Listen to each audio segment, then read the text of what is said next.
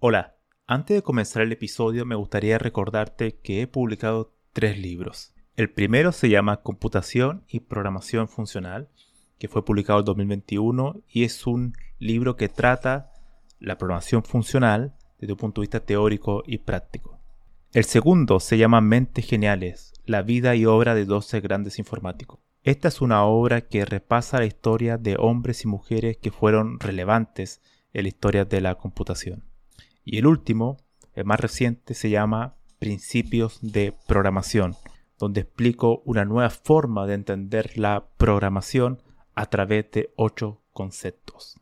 Todos estos libros se pueden encontrar en librerías en España o en Amazon y también en Latinoamérica se puede encontrar a través de Mercado Libre y Busca Libre.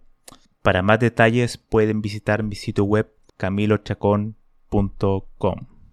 En este episodio voy a hablar sobre Alan Turing y cuál ha sido su influencia en la informática. A pesar de que yo he tratado temas referentes a Turing en este podcast, en particular hay un episodio sobre la máquina de Turing, hay otro sobre hipercomputación, la tesis de Church-Turing, Nunca había dedicado un episodio a hablar un poco sobre su influencia, o cuáles son los campos de influencia que ha tenido las ideas de Turing a lo largo del tiempo. Además, también es una manera de incentivar la polémica, la grata polémica, con Héctor Patricio de Doyo MX, que, considera que Turing no es un personaje tan importante en la informática, o al menos como yo lo expreso en mis libros Mentes Geniales. Y Héctor, en cambio, cree que figuras como Alonso Schurz están sobre Turing en cuanto a relevancia. Entonces este episodio también se podría llamar En defensa de Turing. Entonces, antes de empezar a analizar la influencia de Turing en la informática, lo primero sería eh, ubicarlo en el tiempo y después definir cuáles son las áreas de la informática, porque no hay una sola área de informática, sino que son múltiples campos asociados que trabajan al unísono para formar este, esta área que hoy en día conocemos como informática.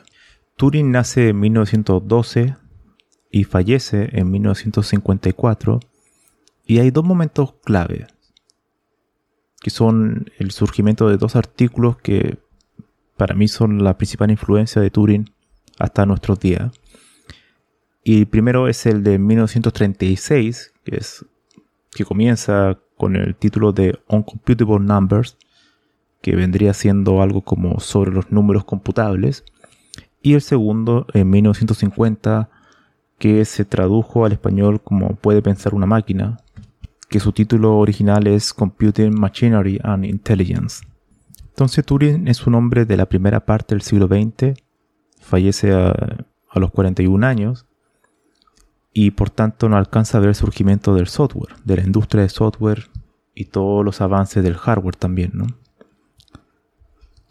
Ahora bien, sobre las áreas de la informática, ya volveré a los artículos que mencioné anteriormente para tratarlos un poco más en detalle. La informática no es solamente software, como yo creo que muchas personas lo saben, no es solamente programar, elegir una herramienta y construir software. También es hardware, también es dispositivos físicos, artefactos que podemos tener eh, de distinta manera, ya sea un móvil, un portátil, un supercomputador. Pero además del software y el hardware, tenemos también otros componentes que son parte de la informática. Por ejemplo, los aspectos filosóficos, que son los temas más eh, relacionados con la inteligencia artificial. Si un dispositivo de hardware y software va a poder simular o emular la inteligencia humana. Es una pregunta abierta, pero que también tiene bastante eh, preponderancia hoy en día, pues la inteligencia artificial está en todas partes, eh, está abarcando casi la gran mayoría de las áreas de desarrollo de software. Por tanto, algo muy importante. Entonces tenemos estas tres áreas que pueden haber quizá otras, pero me gustaría centrarme en esas tres áreas y ver cuál es el aporte de Turing. Obviamente, cuando uno menciona el hardware, la influencia de Turing no es tan clara. Primero porque Turing fue un lógico matemático no fue un ingeniero como tal, alguien que construyera aparatos físicos, aunque sí tuvo aportes en, por ejemplo, en el tema de, del diseño de ACE, que era una máquina que se estaba desarrollando de manera paralela a lo que estaba haciendo von Neumann con la EDPAC. O sea, fue un hombre que también estuvo involucrado de manera menor, pero sí estuvo involucrado en un diseño de algo físico. Pero él no sería obviamente uno de los precursores de los ordenadores. Hay, hay otros personajes, muchos otros, por ejemplo, eh, Héctor Patricio mencionaba a Conrad Zuse, pero también hay muchos otros. Eh, la historia del, ordenador físico es una historia bastante compleja porque sucede en distintos continentes, en paralelo, muchas veces no se conocían los trabajos que se estaban haciendo uno y otro. Por tanto, era, era es muy difuso eh, determinar que una persona, un equipo de personas o un país incluso haya sido el precursor claro, preciso, concreto del ordenador. En cambio, Turing también hizo algún aporte interesante, por ejemplo, el tema del programa almacenado, es una idea de Turing, el programa externo, que uno lo podría asociar quizá a lo que es, a lo que más tarde sería como una especie de disquete, ¿no? O un CD que uno tiene un aparato físico y lo añade a distintos ordenadores. También el tema y ahí ahora quiero ingresar al primer artículo de 1936, donde él es, es para mí uno de los, de grandes artículos de la historia de la informática, sin, sin lugar a dudas. O sea, los hechos también lo, lo mencionan, pues es el artículo que ha tenido más de 13.000 citas, una cifra enorme, y que presenta la idea, y esto es muy importante, me gustaría remarcarlo, es el concepto de machine, de máquina. Y el concepto de máquina que presenta Turing no es el concepto de máquina de algo concreto, algo físico, sino es más bien el concepto de modelo de computación, modelo matemático, de cómo funcionaría o lo que más adelante conoceríamos como algoritmo, sería una forma de expresar los algoritmos y la forma que utilizó Turing en ese, en ese notable paper es muy explícito y muy clara y muy fácil de entender.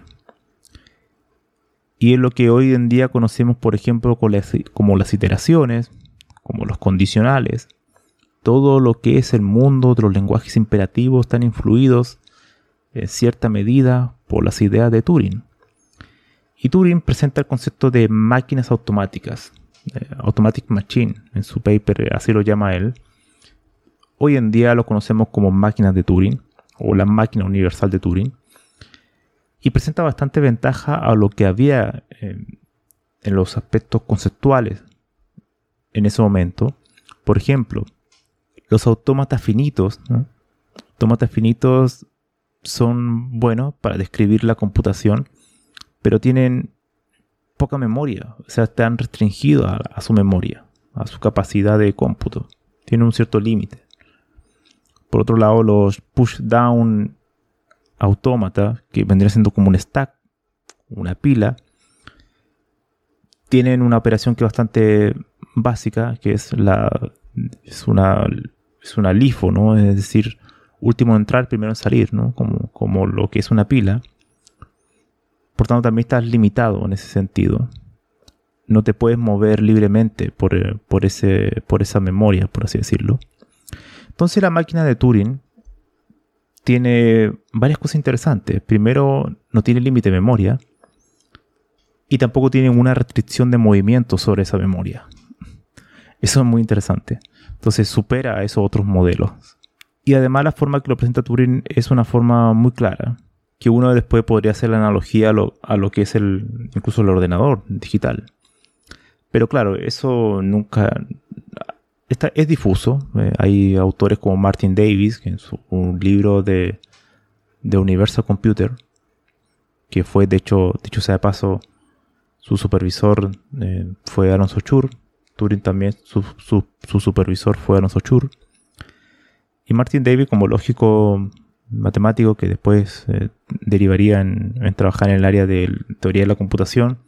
En ese libro menciona algunos de los aportes de, Turing que probablemente influyeron a von Neumann, porque von Neumann sabía sobre el trabajo de Turing.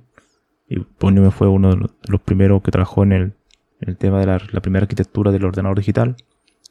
Pero claro, eso también es difuso porque al final, si, ellos no citan en su artículo a, Turing, claro, es un poco.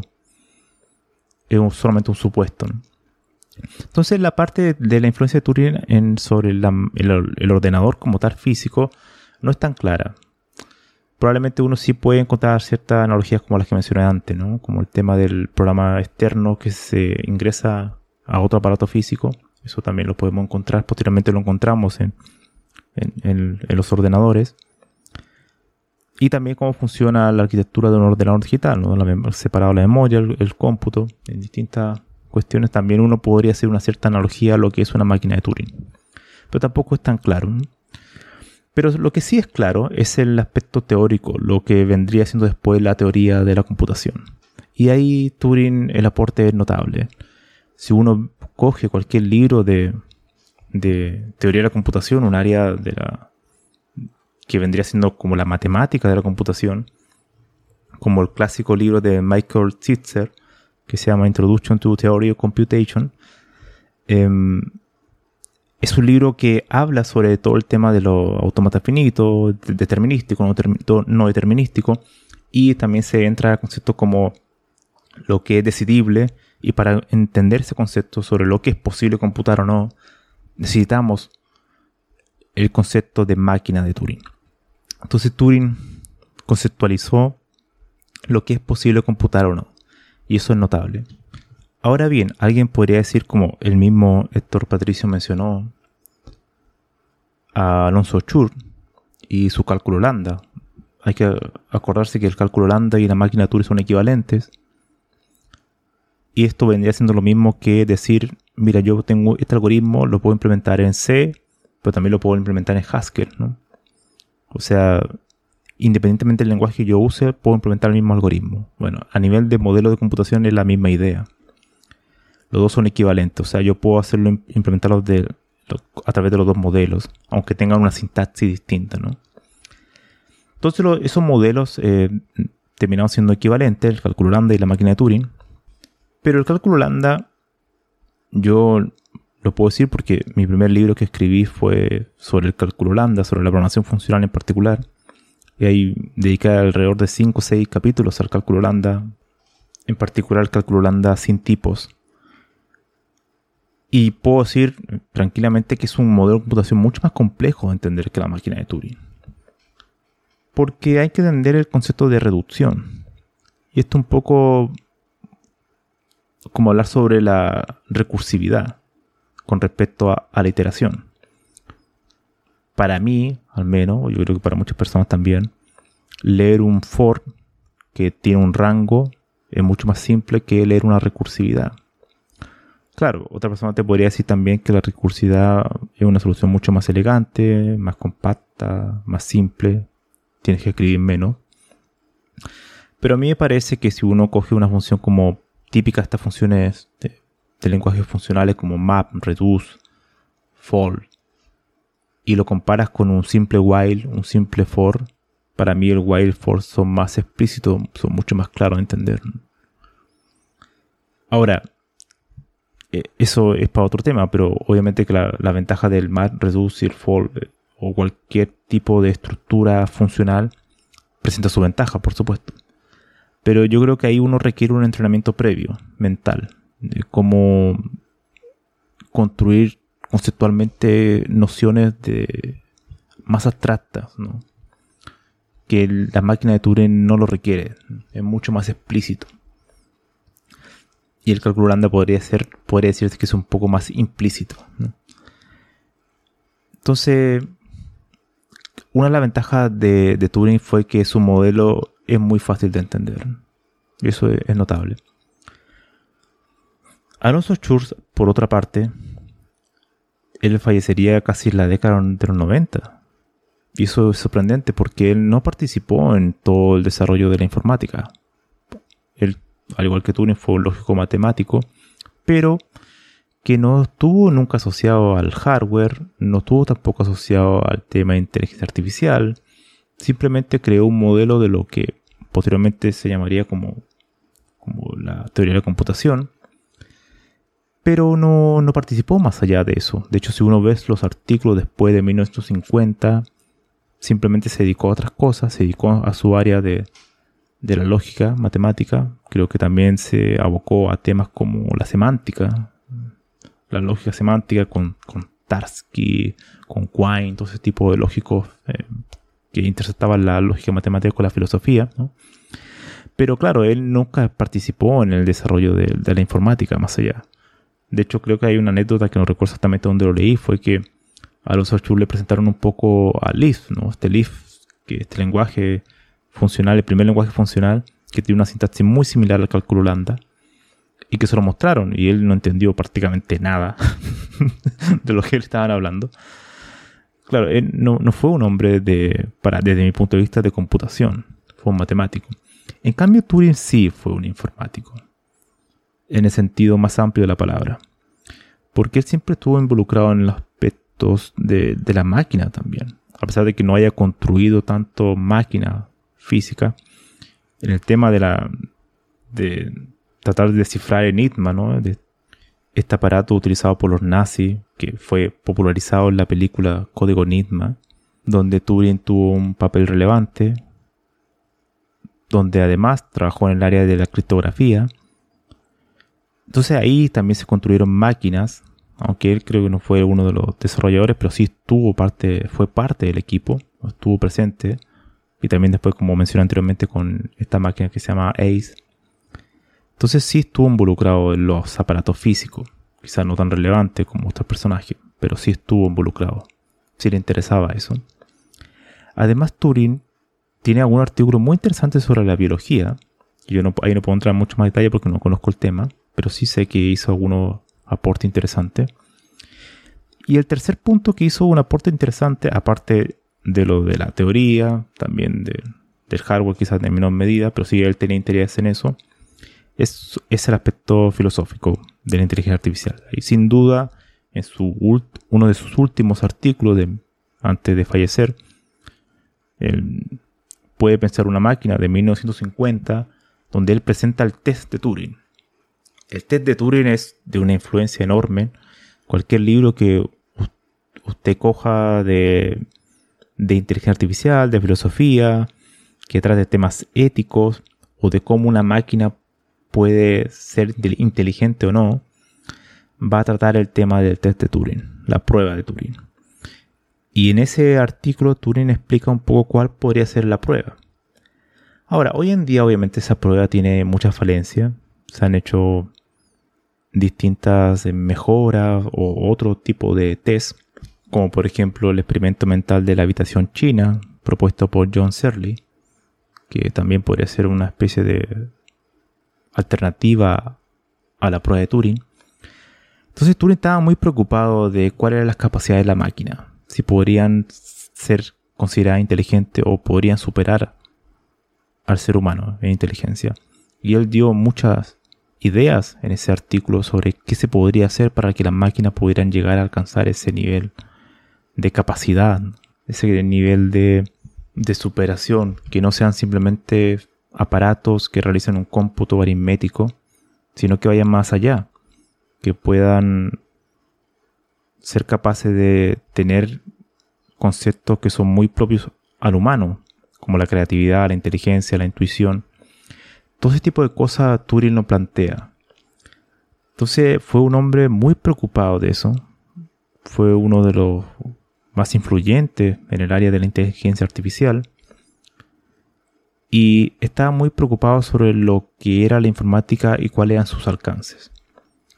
Entonces Turing tocó una enorme cantidad de temas eh, que es extraordinario, o sea, para su corta vida.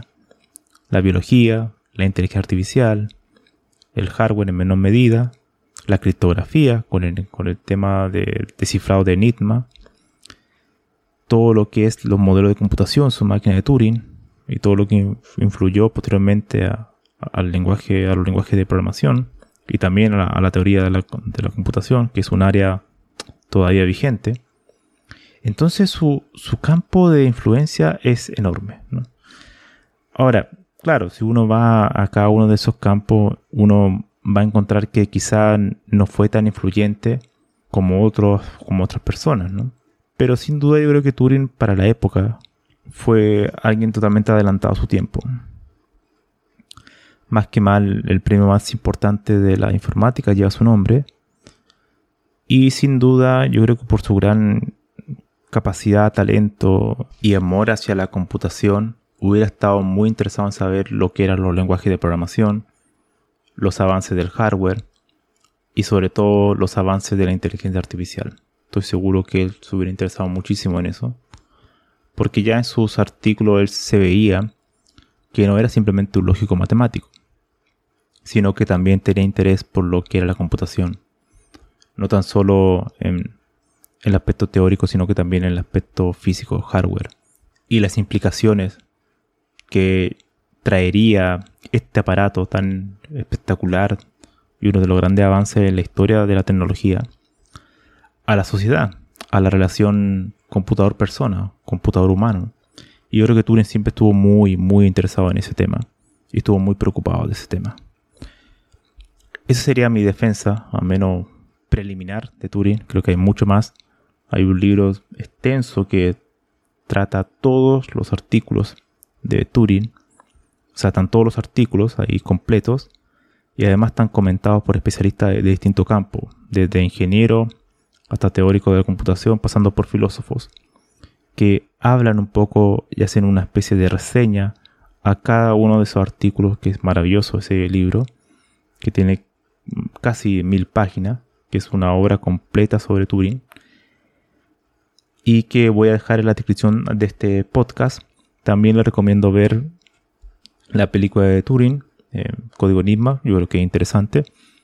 Pero sobre todo le recomiendo leer la biografía de Jack Copeland, también un filósofo de informática, también teórico de la computación, que le dedica eh, a recorrer un poco la vida de, de Alan Turing. Es un muy buen libro, se lo recomiendo totalmente.